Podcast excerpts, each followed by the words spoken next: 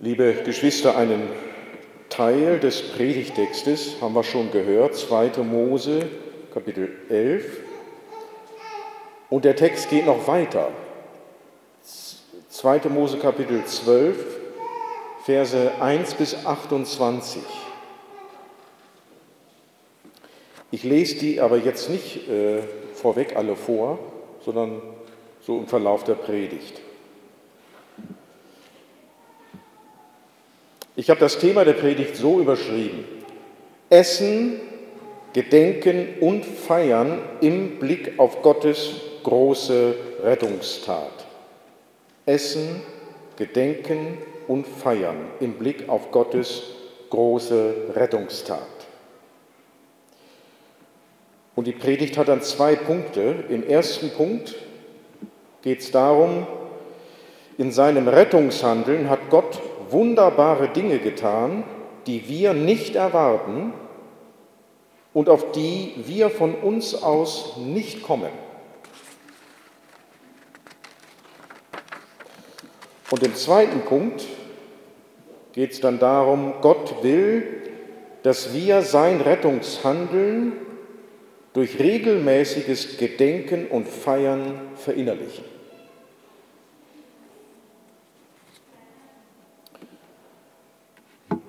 Der erste Punkt also. In seinem Rettungshandeln hat Gott wunderbare Dinge getan, die wir nicht erwarten und auf die wir von uns aus nicht kommen.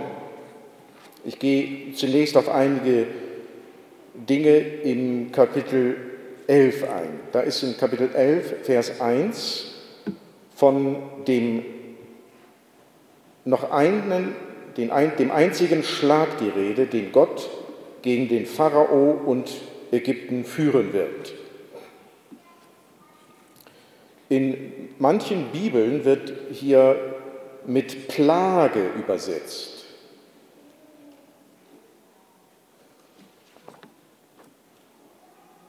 Und häufig ist dann auch von den zehn Plagen die Rede, die Gott über die Ägypter gebracht hat. Es ist aber besser, äh, dieses Wort mit Schlag oder Schlägen zu übersetzen. Was daran zum Ausdruck kommt, ist, äh, das ist dann alles noch ein bisschen persönlicher.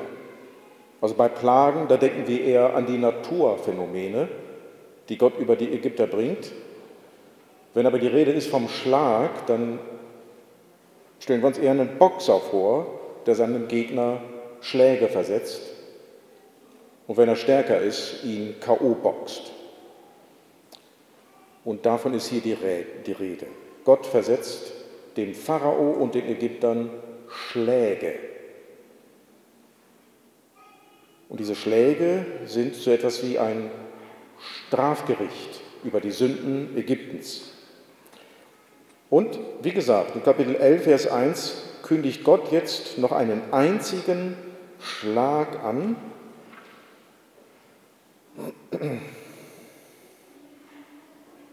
Dieser letzte Schlag hebt sich offensichtlich von den vorhergehenden Schlägen ab. Mit diesem Schlag versetzt Gott den Ägyptern seinen letzten Schlag, sein endgültiges Gericht und die Israeliten erfahren durch diesen Schlag ihre endgültige Errettung aus Ägypten. Dieser letzte Schlag markiert dann so etwas wie die Geburtsstunde des Volkes Israel. Und von daher ist im Bericht, wie er, wie er uns vorliegt, zu erwarten, dass dieser letzte Schlag in seiner theologischen Bedeutung überragend sein wird. Was ist, worin besteht dieser letzte Schlag? Kapitel 11, Vers 5 jeder erstgeborene Sohn in Ägypten wird sterben.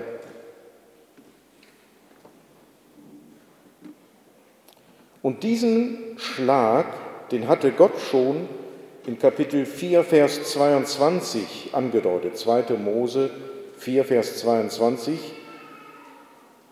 Du sollst Pharao folgendes sagen, so spricht der Herr, Israel ist mein erstgeborener Sohn und ich befehle dir, lass meinen Sohn ziehen, damit er mir dient.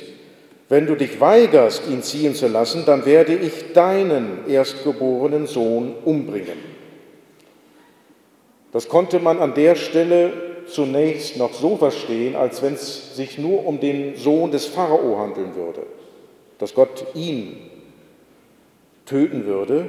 Und jetzt macht Gott deutlich, nein, es betrifft, dieser letzte Schlag betrifft alle erstgeborenen Söhne der Ägypter.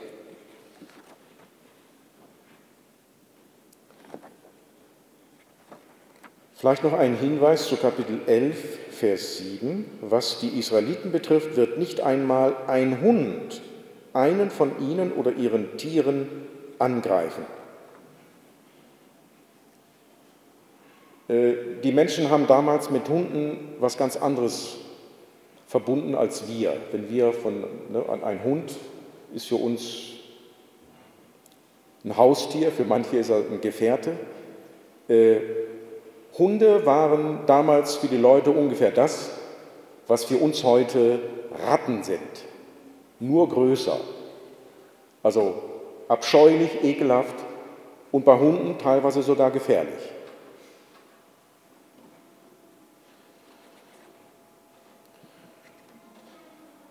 In Australien gibt es, glaube ich, noch solche, so, äh, man nennt die, glaube ich, Dingos. Ne? Also äh, wo die rumlaufen, da darf man sich nicht so einfach aufhalten. Die, es kann schon sein, dass die über einen herfallen und Gott kündigt seinem Volk an, diese wilden Hunde in der Wildnis, ich werde euch vor denen bewahren.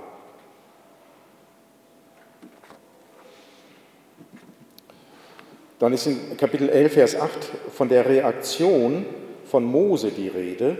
Voller Zorn ging Mose vom Pharao weg. Und dieser Zorn von Mose spiegelt den Zorn Gottes gegenüber Pharao wider. Ähm, Gott hat dem Pharao durch Mose mehrmals die Aufforderung gegeben, Israel ziehen zu lassen, und immer wieder hat der Pharao sich geweigert.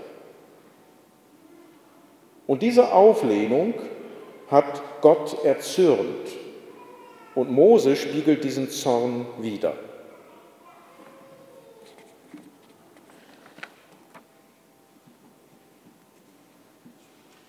Und auf der anderen Seite gilt dann die Aussage in Vers 10,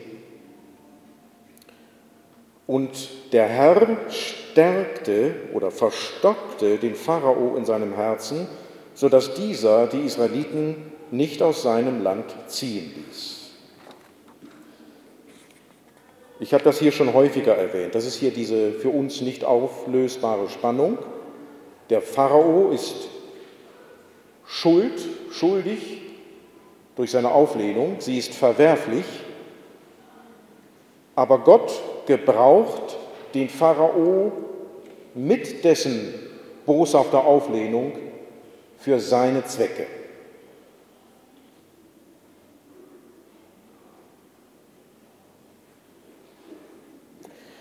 Ähm, da möchte ich äh, auf einige Verse in Kapitel 12 eingehen. Ähm, und zwar zunächst dann Kapitel 12 von Vers 12 an. Ich werde in jener Nacht durch das Land Ägypten gehen und alle Erstgeborenen erschlagen, bei Mensch und Vieh. An allen Göttern Ägyptens werde ich mein Strafgericht vollziehen. Ich bin Yahweh. Ihr aber werdet das Blut als Zeichen an euren Häusern haben. Ich werde das Blut sehen und an euch vorübergehen. Kein tödlicher Schlag wird euch treffen, wenn ich das Land Ägypten schlage. Hier ist die Rede von, vom Blut eines Ziegenbocks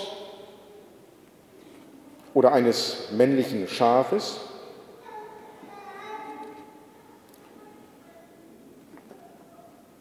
Und wenn Gott dieses Blut sieht, dann kündigt er an, wird er die Israeliten verschonen. Vielleicht zunächst einmal noch zu der Frage, um welche Erstgeborenen es sich hier handelt.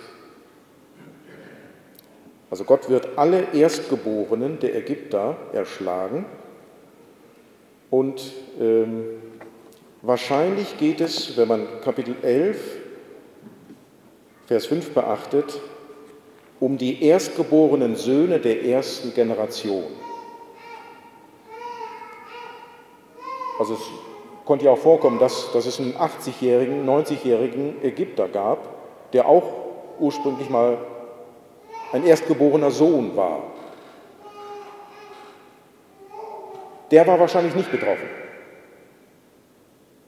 sondern alle erstgeborenen Söhne, die dann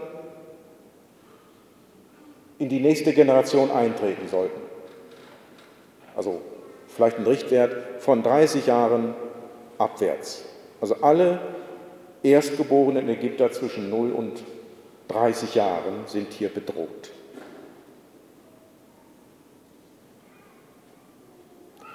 Und dieses Strafgericht steht in Verbindung mit dem, was Gott in Kapitel 4, Vers 22 zum Ausdruck gebracht hat. Gott sieht Israel als seinen erstgeborenen Sohn an.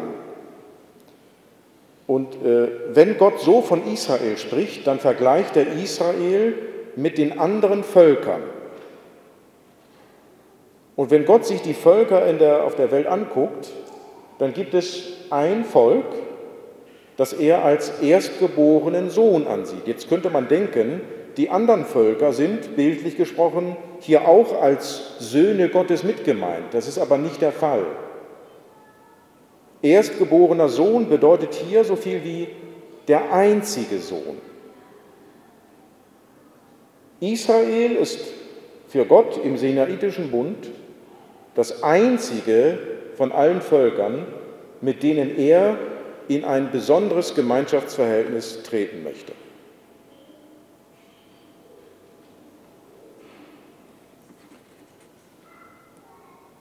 Der Pharao hat sich angemaßt, diesen erstgeborenen Sohn Gottes zu versklaven, und darum ist das letzte Strafgericht, das ihn trifft, die Tötung der erstgeborenen Söhne in Ägypten. Die Strafe Gottes entspricht der Sünde des Pharaos und seines Volkes.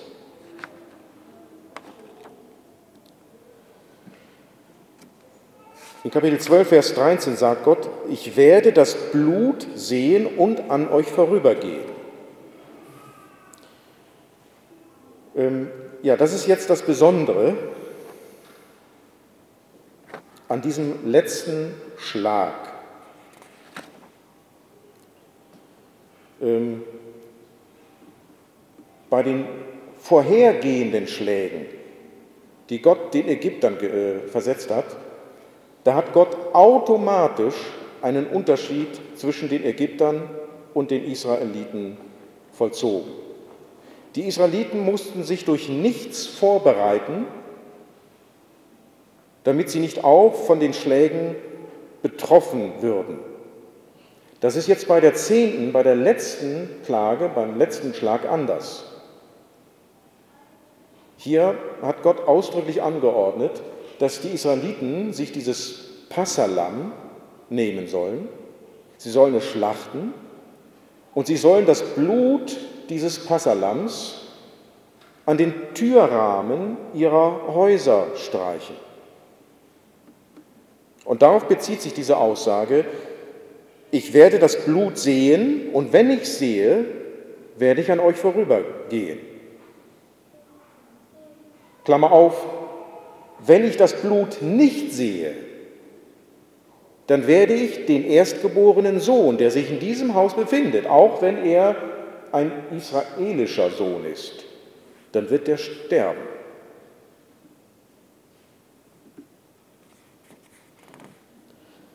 Der tote Passabock ist so etwas wie ein stellvertretendes Opfer. Der Tod des Passaopfers zeigt an, dass die erstgeborenen Söhne Israels den Tod verdient haben. Und wenn die erstgeborenen Söhne Israels den Tod verdient haben, dann haben alle Israeliten den Tod verdient, weil diese erstgeborenen Söhne das ganze Volk vertreten. Ne? In gewisser Weise ist das ganze Volk ein erstgeborener Sohn.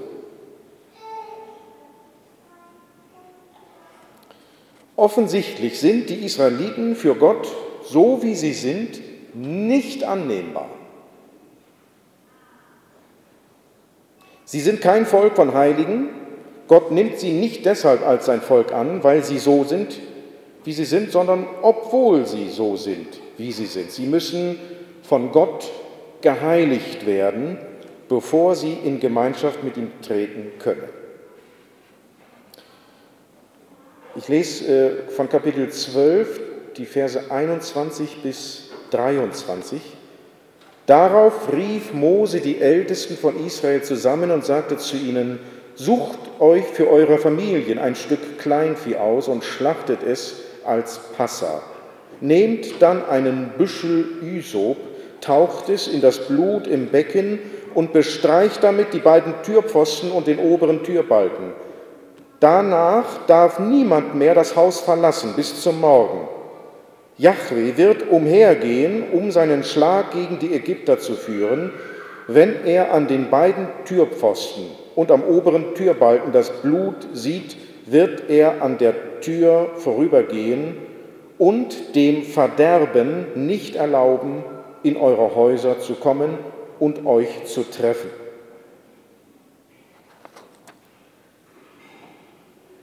In Vers 21 ist von dem Passa die Rede. Und hiermit, mit diesem Ausdruck, wird der Bock, der geschlachtet worden ist, als Schlachtopfer bezeichnet. Und dann gibt es diese rituelle Handlung, dass das Blut dieses Passaopfers an die Türbalken und die Türpfosten gestrichen wird. Und dieses Ritual hat wenigstens eine doppelte Bedeutung. Das damit bestrichene Haus wird gereinigt, und zwar kultisch gereinigt. Da kann man vielleicht, wenn man die Mosebücher als Erzählung liest, ne, vielleicht kann man an dieser Stelle nicht noch viel damit anfangen. Also was heißt das, dass etwas kultisch gereinigt wird? Wenn Gott dann mit den Israeliten in einen Bund treten wird, von 2. Mose Kapitel 19 an, dann wird man wieder und wieder darin belehrt, dass Gott heilig ist. Und wenn irgendjemand mit diesem heiligen Gott Gemeinschaft haben will, und wenn dieser Gott sich dazu entscheiden sollte, Wohnung zu nehmen unter seinem Volk, dann muss diese Gemeinschaft vermittelt werden. Also direkt, direkte Gemeinschaft gibt es da nicht. Die Israeliten würden allesamt sterben, würde Gott sich ihnen so zeigen, wie er ist. Und das deutet Gott ihnen schon hier mit diesem Passaopfer an. Es muss etwas ins Mittel treten, damit ich in irgendeiner Weise bei euch sein kann. Ja, also auch Israel muss lernen, dass es ein Volk von Sündern ist, welches es eigentlich nicht verdient hat, vor dem Strafgericht Gottes verschont zu werden. Äh, dann die zweite Bedeutung dieser Geste. Das Haus, an das das Blut gestrichen wird, wird durch die Reinigung mit dem Blut zu einer Art Heiligtum. Diejenigen, die sich darin befinden, sind Gott geweiht. Und der Verderber oder das Verderben darf dann da nicht rein.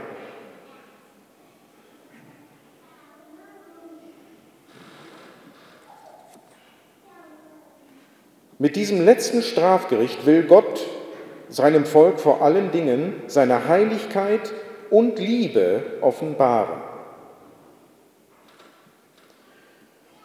Er führt den Israeliten vor Augen, dass sie Sühne brauchen für verwirktes Leben.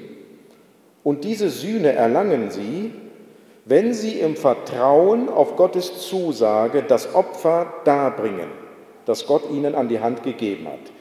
Die Israeliten wissen ja über nichts Bescheid.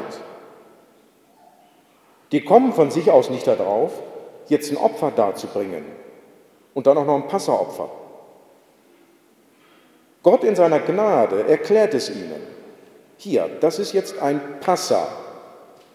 Ihr schlachtet das, ihr nehmt das Blut, streicht es an eure Häuser und auf diese Weise verschaffe ich euch Sühne. Ich bestrafe euch nicht für eure Sünden. Und das ist hier die wichtige Botschaft, äh, es geht ja hier in, in, im ersten Punkt vor allen Dingen um das Rettungshandeln Gottes, das so wunderbar ist, dass wir es nicht erwarten.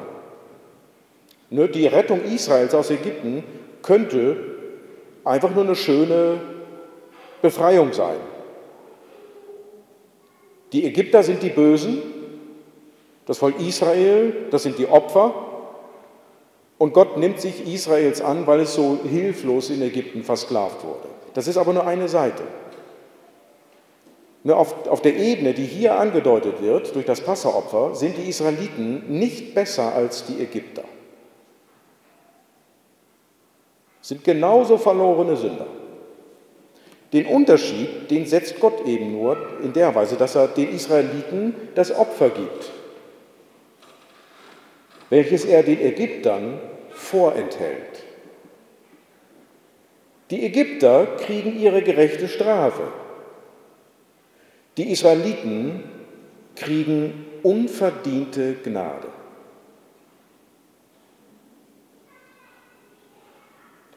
Also das ist so grundlegend für alles weitere Rettungshandeln Gottes, dass man es kaum zu stark betonen könnte, weil wir dazu neigen, das immer wieder falsch darzustellen. Also äh, zum Beispiel in der Hinsicht, dass wir denken, eigentlich ist Gott ja verpflichtet zu versuchen, uns zu retten. Er ist dazu nicht verpflichtet, irgendeinen Versuch zu machen, uns zu retten. Gott steht uns gegenüber in keiner Verpflichtung. Das heißt, wenn Gott von sich aus uns Dinge an die Hand gibt, Mittel, durch die wir vor seinem Zorn bewahrt werden, dann ist das grundlose Gnade. Wir haben da keinen Anspruch drauf.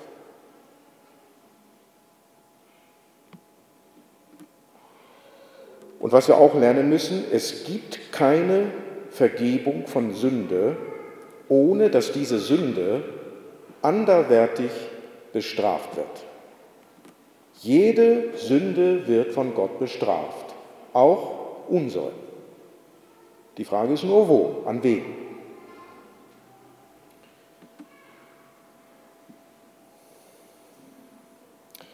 Der Apostel Paulus greift dieses Element auf im ersten Gründerbrief, also jenes Element, das Gottes Rettungshandeln für uns von Natur aus nicht nachvollziehbar ist. 1. Korinther, Kapitel 1 von Vers 21 an. Die Welt hat in der Weisheit Gottes durch ihre Weisheit Gott nicht erkannt. Daher hat es Gott wohlgefallen, durch die Torheit der Predigt die Glaubenden zu retten. Weil die Juden Wunderzeichen fordern und die Griechen Weisheit suchen, predigen wir Christus als den gekreuzigten Retter. Daran kommen die Juden zu Fall und die Völker halten es für eine Dummheit. Für die Berufenen aber, Juden wie Griechen, erweist sich der gekreuzigte Christus als Gottes Kraft und Gottes Weisheit. Die Botschaft vom gekreuzigten Retter handelt vor allem von seinem Sühnetod. Christus hat am Kreuz an sich wirksam die Strafe für die Sünden all derer erlitten, die ihm jemals ihr Leben anvertrauen würden. Und im Evangelium wird allen Menschen verkündet, dass jeder, der sein Leben Jesus als Retter und Herrn anvertraut, von Gott gerecht gesprochen wird. Und zwar auf eben dieser Grundlage, dass Gott Jesus die Strafe für unsere Sünden aufgeladen hat. Auf dieser Grundlage spricht Gott die gerecht, die mit Jesus vereint sind durch den Glauben. Diese Botschaft ist für den normalen Menschen ärgerlich und abstoßend, weil sie den Menschen, der gerettet wird, nicht verherrlicht, sondern den Retter, Gott in Christus, groß macht. Der Mensch steht als jemand da, der die ewige Verdammnis verdient hat. Gott steht wunderbar als jemand da, der aus freier Gnade und Liebe heraus selbst das Opfer seines eigenen Sohnes dargebracht hat, um diejenigen vor seinem heiligen Zorn zu retten, die sich der Botschaft des Evangeliums unterwerfen. Wer an Jesus glaubt, der gibt Gott Recht in seinem Urteil, dass wir verlorene, boshafte Sünder sind, die allein durch die stellvertretende Bestrafung von Jesus errettet werden. So, und dieses Evangelium steht heute nicht weniger unter Beschuss als zu Paulus Zeiten. Ähm, auch in evangelikalen Kreisen ist häufig davon die Rede, dass es bei der Errettung vor allem darum ginge, das Problem der Sünde zu lösen. Spielt auch eine Rolle. Ja, ist, die Bibel kann davon sprechen, dass, dass die Sünde eine Macht ist, von der wir erlöst werden müssen in Christus. Ähm, es wird aber einseitig, wenn man den Zorn Gottes dann weglässt.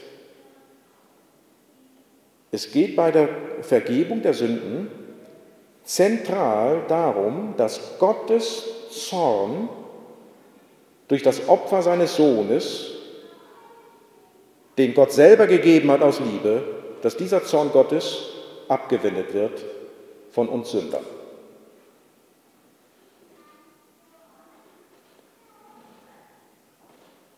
Oder manche reden dann davon, dass äh, wenn Gott seinen unschuldigen Sohn für uns bestraft, dann wäre das eine Art Missbrauch.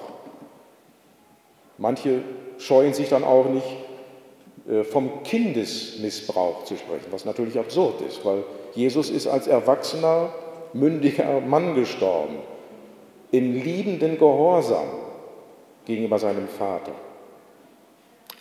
Oder noch ein dritter Einwand, man, man denkt, Gott wäre eitel, wenn es bei unserer Errettung auf seine Verherrlichung hinausliefe.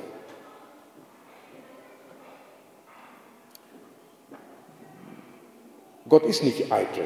Er kennt eben keine falsche Bescheidenheit. Er hat diese göttliche Herrlichkeit und er versteckt sich damit nicht. Er weiß, dass er der einzige wahre Gott ist und als solcher will er angebetet werden. Nicht, weil er das braucht, sondern weil es für uns entscheidend ist, den einen wahren Gott zu kennen, zu lieben und anzubeten. Jetzt zum zweiten Punkt. Gott will, dass wir sein Rettungshandeln durch regelmäßiges Gedenken und Feiern verinnerlichen. Also von Natur aus verstehen wir Gottes Rettungshandeln nicht. Jetzt könnte man denken, wenn sich ein Mensch einmal bekehrt hat, dann hat er diesen Drops ein für alle Mal gelutscht. Und das ist nicht der Fall. Also diese diese Torheit, die Paulus beschrieben hat, also dass, der natürliche Mensch das für eine Dummheit hält und für eine Gotteslästerung, auf diese Art und Weise zu retten, wie das im Evangelium beschrieben wird, das, äh, davon sind wir unser ganzes Leben lang nicht frei. Und deswegen müssen wir regelmäßig die Mittel anwenden, die Gott dafür eingesetzt hat, damit wir sein Rettungshandeln verstehen und verinnerlichen. Versetzen wir uns erst einmal wieder zurück in das damalige Geschehen mit dem Passalam. Äh, ich lese Kapitel 12, die Verse 1 bis 11 mal vor. Der Herr sagte zu Mose und Aaron in Ägypten, dieser Monat soll für euch der Anfangsmonat sein, der erste Monat im Jahr. Sagt der ganzen Gemeinde von Israel, dass jeder Vater am zehnten Tag dieses Monats für seine Familie ein Stück Kleinvieh auswählt. Ist die Familie zu klein, um ein ganzes Tier zu verzehren, so soll sie sich mit der Nachbarfamilie zusammentun. Je nachdem, wie viel jemand essen kann, sollst du die Anzahl der Personen je Stück Kleinvieh berechnen. Du sollst ein fehlerloses Tier nehmen, männlich und ein Jahr alt. Du kannst einen Schaf- oder Ziegenbock auswählen.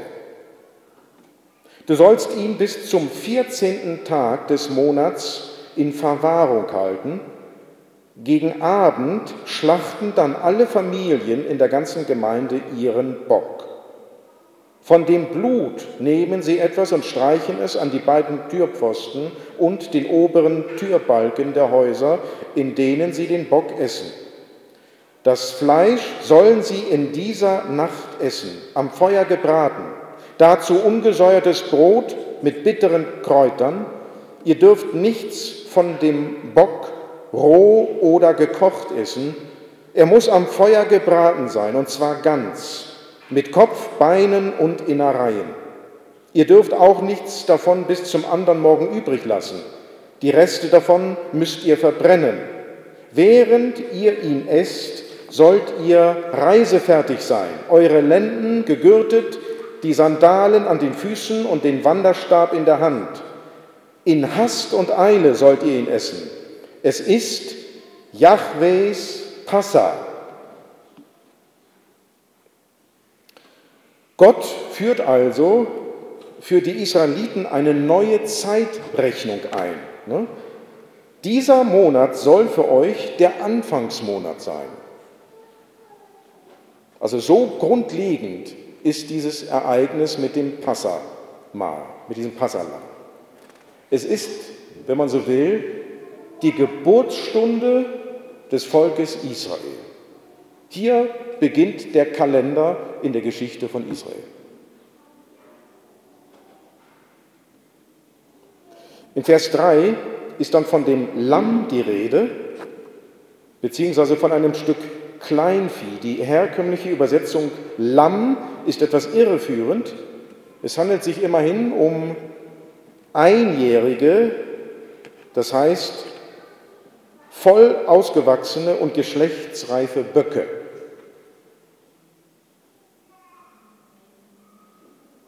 Und in Vers 5 wird ausdrücklich gesagt, dass ein Schaf oder Ziegenbock genommen werden kann. In Vers 4 ist dann davon die Rede, dass im Voraus die Anzahl der Personen berechnet werden soll, die voraussichtlich einen Bock verspeisen kann. Das Fleisch des Bockes soll möglichst ganz verzehrt werden. Das hebt seine besondere Bedeutung hervor. Soll nach Möglichkeit nichts oder nur wenig übrig bleiben. Dann handelt es sich um ein fehlerloses Tier. Er muss im Vergleich mit seinen Artgenossen besonders wertvoll sein. Gesund, im besten Alter und männlich. Und dann sollen die Israeliten selber diesen Schafbock oder Ziegenbock schlachten. Und es gibt dann mehrere Hinweise darauf, dass es sich bei diesem geschlachteten Bock um ein stellvertretendes Opfer für die Israeliten handelt. Das erste Kennzeichen, das Blut des Bockes wird für ein Ritual verwendet. Das zweite, der Bock soll nicht gekocht, sondern gebraten werden. Drittens, was von dem Tier bis zum Morgen übrig bleibt, muss verbrannt werden. Es gibt also eine, eine ganz enge Verbindung, also dieses, das Fleisch dieses Passas darf nur an einem bestimmten Ort und nur in einer bestimmten Zeitspanne gegessen werden. Er ist etwas Heiliges. Außerhalb der Häuser und jenseits dieser Nacht darf nichts mehr davon gegessen werden. Und das vierte, durch das Essen des Bockes bekommen die Israeliten Anteil an seiner Bedeutung, die Gott diesem Bock zuschreibt. Und dann sollen sie eben diesen Bock essen. Das Essen des Fleisches bringt zum Ausdruck, dass man an der Wirkung des Passaopfers Anteil haben möchte. Und ich verstehe das tatsächlich so, es spielt hier keine Rolle, ob jemand das Fleisch von diesem Passa-Bock mag oder nicht. Jeder soll davon was essen, um teilzubekommen an der Wirkung dieses Passabockes. In Essen bezeugen sich dann auch die rettende Gegenwart Gottes und die Gemeinschaft mit Gott, die Gott durch das Passaopfer herbeiführt. Vielleicht etwas zum, zur Bedeutung dieses Ausdrucks Passa. Ähm, das erklärt sich wahrscheinlich dann in Kapitel 12, Vers 13. Ähm, Passa steht in Verbindung mit einem hebräischen Verb für vorübergehen. Und das in Vers 11 verwendete Hauptwort hat dann wohl in Anlehnung daran die Bedeutung das Vorübergehen. Es ist das Opfer, das Gott dazu veranlasst, vorüberzugehen. Und die, die sich im Haus befinden, nicht zu töten.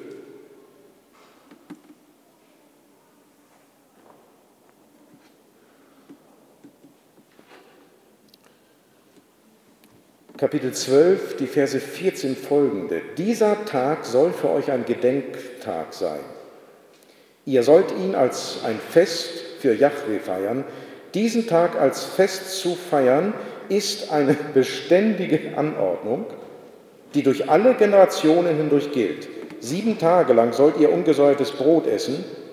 Ähm, entfernt am Tag vor dem Passa den Sauerteig aus euren Häusern denn während dieser sieben Tage, denn wer während dieser sieben Tage Brot isst, das mit Sauerteig zubereitet wurde, wird aus Israel ausgeschlossen werden. Am ersten und siebten Tag soll eine heilige Einberufung stattfinden. An ihnen darf keine Arbeit getan werden, nur das Essen darf zubereitet werden.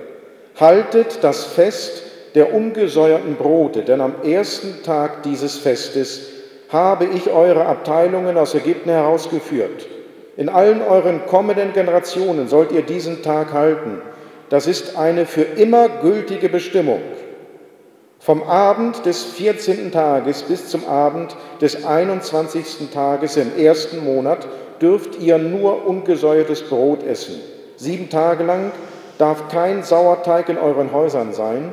Wer in dieser Zeit gesäuertes Brot isst, wird aus der Gemeinde von Israel ausgeschlossen werden, egal ob es sich um einen Fremden oder um einen einheimischen Israeliten handelt.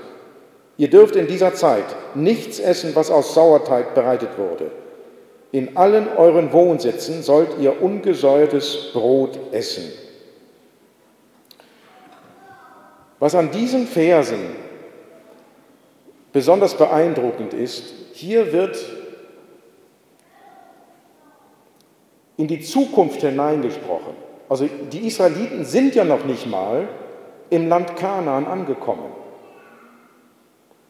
Aber Gott verpflichtet sich hier schon mal für, für ihre gesamte Zukunft ein Fest zu feiern, mit dem sie sich an diese Ereignisse erinnern, die bei ihrer Befreiung aus Ägypten geschehen sind.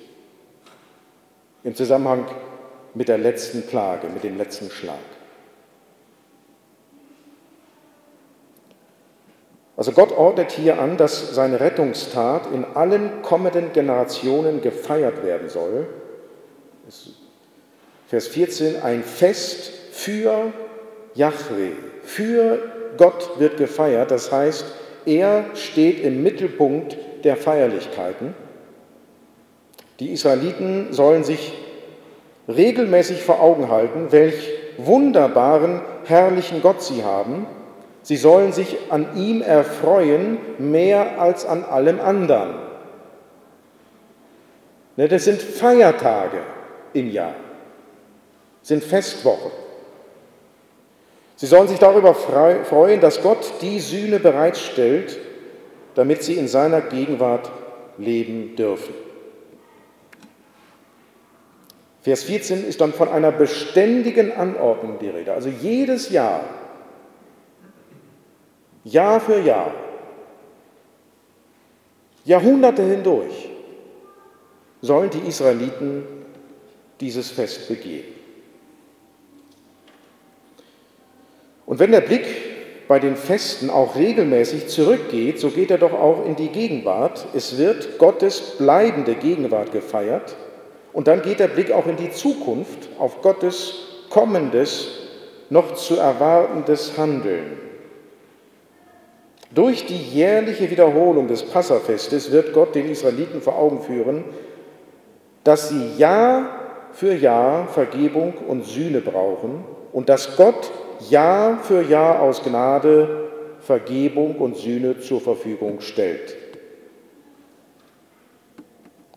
Und einmal wird dann eine wunderbare und endgültige Sühne geschehen, durch die sich das Passa erfüllt und durch die es dann aufgehoben werden wird. Ja, es ist in diesen Versen dann von, vom ungesäuerten Brot die Rede und es wird an dieser Stelle noch nicht erklärt, welche symbolische Bedeutung steckt in diesem ungesäuerten Brot, das die Israeliten während dieser Festtage nur essen dürfen. Und eine Antwort scheint es im Kapitel 12, Vers 39 zu geben, nachdem die Israeliten am Tag des Passamals jeden gesäuerten Teig aus ihren Häusern entfernt hatten, hatte der ungesäuerte, der ungesäuerte Teig bis zur Befreiung aus Ägypten nicht genug Zeit, um durchzusäuern.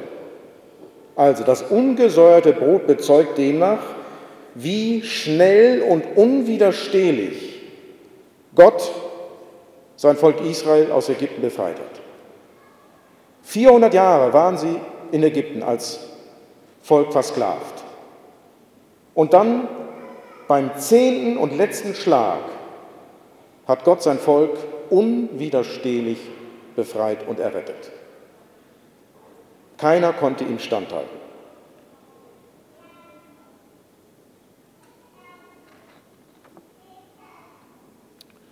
Ja, zum Schluss für uns noch eine Anwendung. Wir als Christen führen uns dieses Passa anhand der Bibel vor Augen. Vielleicht war der eine oder andere schon mal ne, äh, irgendwann im Frühjahr in Jerusalem, just zur Zeit, wenn dort das Passa gefeiert wird. Äh, die Regel für uns ist die, also wir führen uns dieses Passa vor Augen, indem wir davon lesen und zum Beispiel wie heute eine Predigt drüber hören. Es gibt für uns keine verbindliche Vorschrift, in der Gott von uns verlangt, dass wir dieses Fest einmal im Jahr zu feiern hätten. Und das ist deshalb so, weil das Passa eine Vorschattung auf Jesus Christus hin gewesen ist. Aber auch für uns gibt es im Blick auf Jesus, der unser Passalam ist, verbindliche Vorschriften,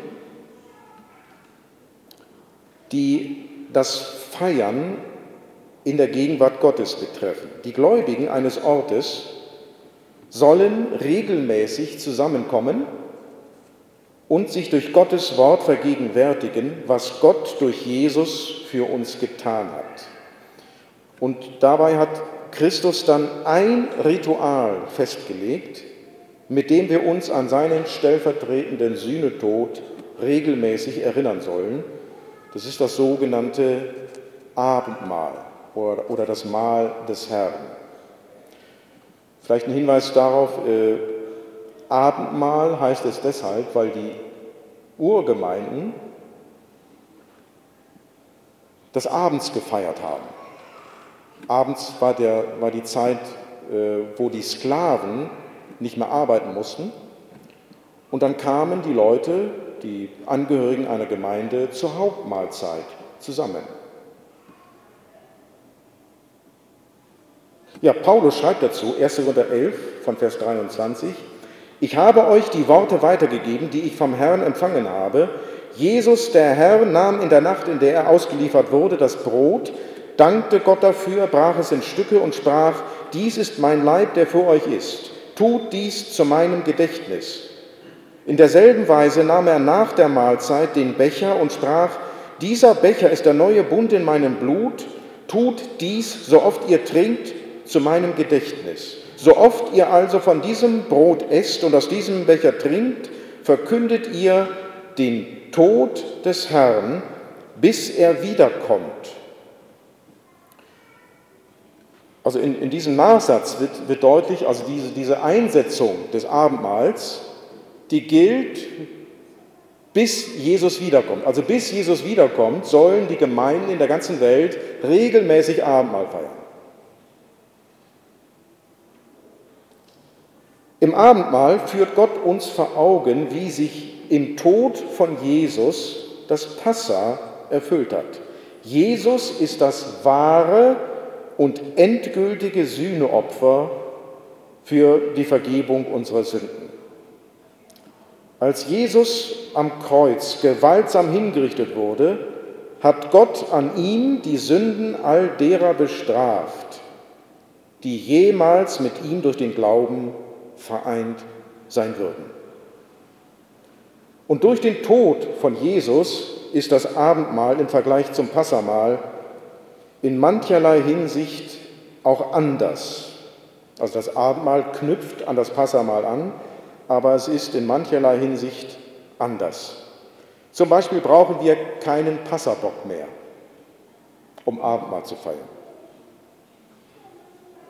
Jesus hat nämlich zwei der damals gewöhnlichsten Nahrungsmittel, Brot und verdünnten Wein, als Symbole für seinen Opfertod eingesetzt. Ist auch bemerkenswert. Ne? Also kein, kein Tier wird als Zeichen eingesetzt, sondern relativ harmlose Zeichen. Brot und Wein. Das heißt, es ist für uns viel leichter, das Abendmahl zu feiern. Wir brauchen nicht zum Tempel nach Jerusalem zu pilgern, sondern eine Ortsgemeinde kann es an dem Ort feiern, den es für diese äh, Feier für geeignet hält. Wir brauchen dabei keine ausgefeilte Liturgie zu beachten, sondern wir, wir achten schlicht darauf, dass die Worte von Jesus, die er zum Abendmahl gesprochen hat, zur Geltung kommen. Und dann sollen wir das Abendmahl öfter feiern als die Juden das Passa. Das Abendmahl ist nämlich in seiner Feier zwar schlichter als das Passamahl, aber in seiner Bedeutung größer. Das heißt, es reicht nicht, einmal im Jahr Abendmahl zu feiern.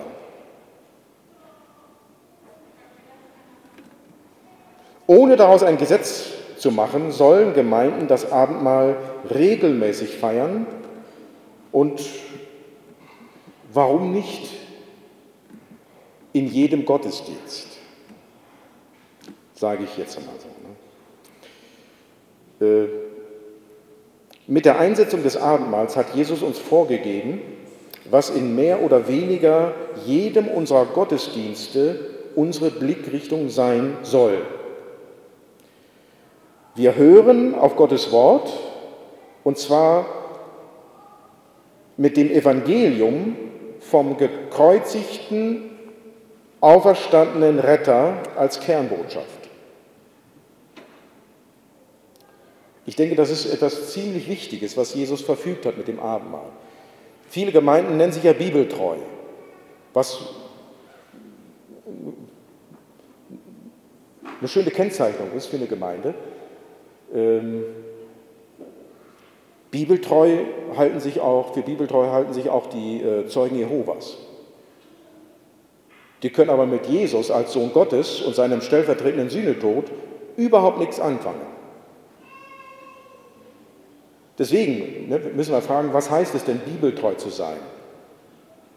Was möchte Jesus, steht bei uns Woche für Woche im Zentrum der Verkündigung und es muss das Evangelium vom gekreuzigten und auferstandenen Retter sein.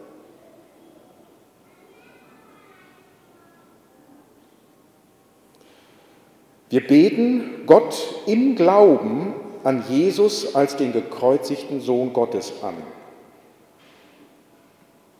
Wir besingen die Herrlichkeit Gottes mit Liedern, in denen wir ihn für sein Rettungshandeln preisen in Christus. Gott will uns durch sein Wort, durch sein Evangelium von Woche zu Woche, von Tag zu Tag darin erhalten, dass wir ihm vertrauen, dass wir unsere größte Freude an ihm haben und ihm mit unserem ganzen Leben dienen. Gott möchte, dass die Mittel, die er eingesetzt hat, dass wir sie fleißig anwenden. Und ich finde es bemerkenswert, äh, dass Jesus möchte, dass wir in seiner Gegenwart essen. Ich meine, wir haben ja als evangelische Christen nicht wirklich viele Rituale verbindlich, ne, die wir pflegen. Aber ich sage mal, dieses eine, das hat uns Jesus ja nur wirklich gegeben. Ne? Und wir sollen, wir sollen essen und trinken in seiner Gegenwart. Er ist der Gastgeber und wir bringen mit unserem Essen und Trinken in seiner Gegenwart zum Ausdruck, dass wir die Gemeinschaft mit ihm begehren, dass wir es begehren, mit ihm Gemeinschaft zu haben, der sein Leben als Sühneopfer für uns hingegeben hat. Ja, das sind so die Mittel, die Gott für diese Zeit in dieser Welt verfügt hat.